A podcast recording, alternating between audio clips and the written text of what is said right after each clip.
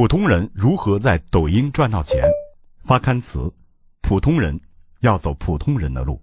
大家好，我是赵磊，花名令狐。简单介绍一下我自己：大学呢读的是广告学专业，毕业之后在品牌传播领域呢工作过十二年，后来转行进入互联网领域，做过甲方，创过业，做过推广、产品和运营。在我刚开始做抖音的时候，也就是两个月以前，很多人就告诉我说，现在做抖音已经没有什么红利了，不好做。可能是因为天生倔强吧，我还是毅然决然的做了抖音，起名“令狐不信邪”。虽然我对头条系的算法和运营体系还算了解，但是刚开始做抖音的时候，也有几天时间完全没有头绪，做什么内容，怎么获取流量，怎么才能赚到钱，好多问题困扰着我。在搜集学习资料的时候，我看到了充斥在知乎、抖音公众号等各种平台的抖音攻略，什么快速爆粉啊，一条视频赚十万呀，人设打造呀等等，全都是以割韭菜为目的的江湖骗术。很多人说，现在这个世道啊，最不缺的就是韭菜。为什么呢？因为社会发展太快，各行各业都存在巨大的信息不对称，又有太多的人企图通过走捷径实现一夜暴富。如果真的一条视频就能赚十万，这些大师哪里来的时间，又怎么舍得把这些秘诀分享出来呢？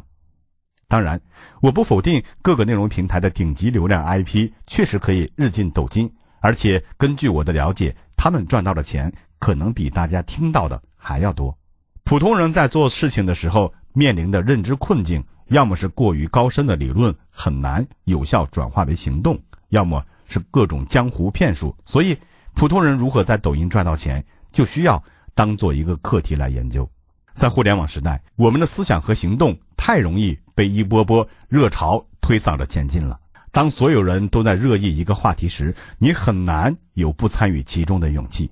当所有人都在激动人心地说“互联网加”、说抖音的时候，你很难不蠢蠢欲动。在这样的热潮的推动下，我们渐渐形成了用单一的标准去提出问题。用单一的模式去分析问题，用单一的路径去解决问题的行为习惯，甚至我们连思考的权利都放弃，只跟随着成功人士的振臂一呼，就不加思索的采取行动了。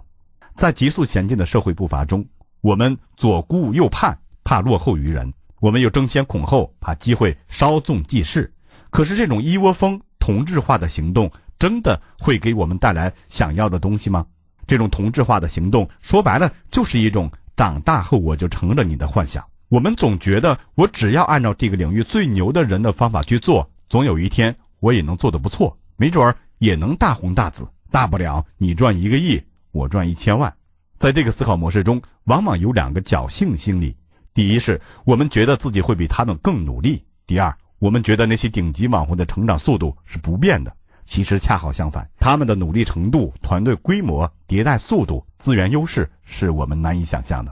一个显而易见的事实是，如果你与大多数人相比没有什么特殊之处，那么为什么社会要给你超出平均水准的回报呢？也就是说，网红之所以成为网红，不是因为模式，而是因为它的独特。所以，这就需要我们这些普通人在开始做一件事情之前，要有系统化的思考，要有和那些大网红差异化竞争的策略。路线方法，就像乔布斯重新回苹果的时候，并没有主攻电脑和手机两个正面战场，而是从 MP3 播放器开始一样。而这些正是接下来几个章节中我要和大家分享的核心。我做抖音一个多月，十四条视频，四百块钱投抖加，获得两万多粉丝，赚了三万多块钱。而且我做的内容其实非常的小众，人长得也是其貌不扬，而且还是很胖的中年大叔。如果不是因为后来忙更新少，整体收入和粉丝量应该会更好。更为重要的是，我做抖音就是利用业余时间去做的。我相信大家一定能够比我做得更好。所以做抖音，只要思路和方法对，就一定能赚到钱。我经常跟朋友说，现在做抖音就像零七零八年做淘宝，只要去做就能赚到钱。而最终能够赚到多少钱，绝对不是因为技巧，而是因为你的独特魅力受到了多少人的认可，让自己变得独特。才是通向成功的必要条件。最后分享李笑来总结的具有心智独特性的人所具有的七个优势给大家，希望对大家有所启发：一，在主流观点之外洞察出别人未曾发现的机会；二，形成个人核心竞争力，避免低层次的同质化竞争，使自己不可替代；三、拒绝他人和大众给自己贴上的标签，以更开放和自由的心态发展自己。四、因为不必迎合社会主流而节约了大量的时间精力，可以专注于做好自己的事情。五、为大众带来新鲜的见解和启发，形成公众影响力。六、具有更高的可辨识性，更易于形成个人品牌。七、吸引到其他独特而优秀的人，让他们成为朋友或者合作伙伴。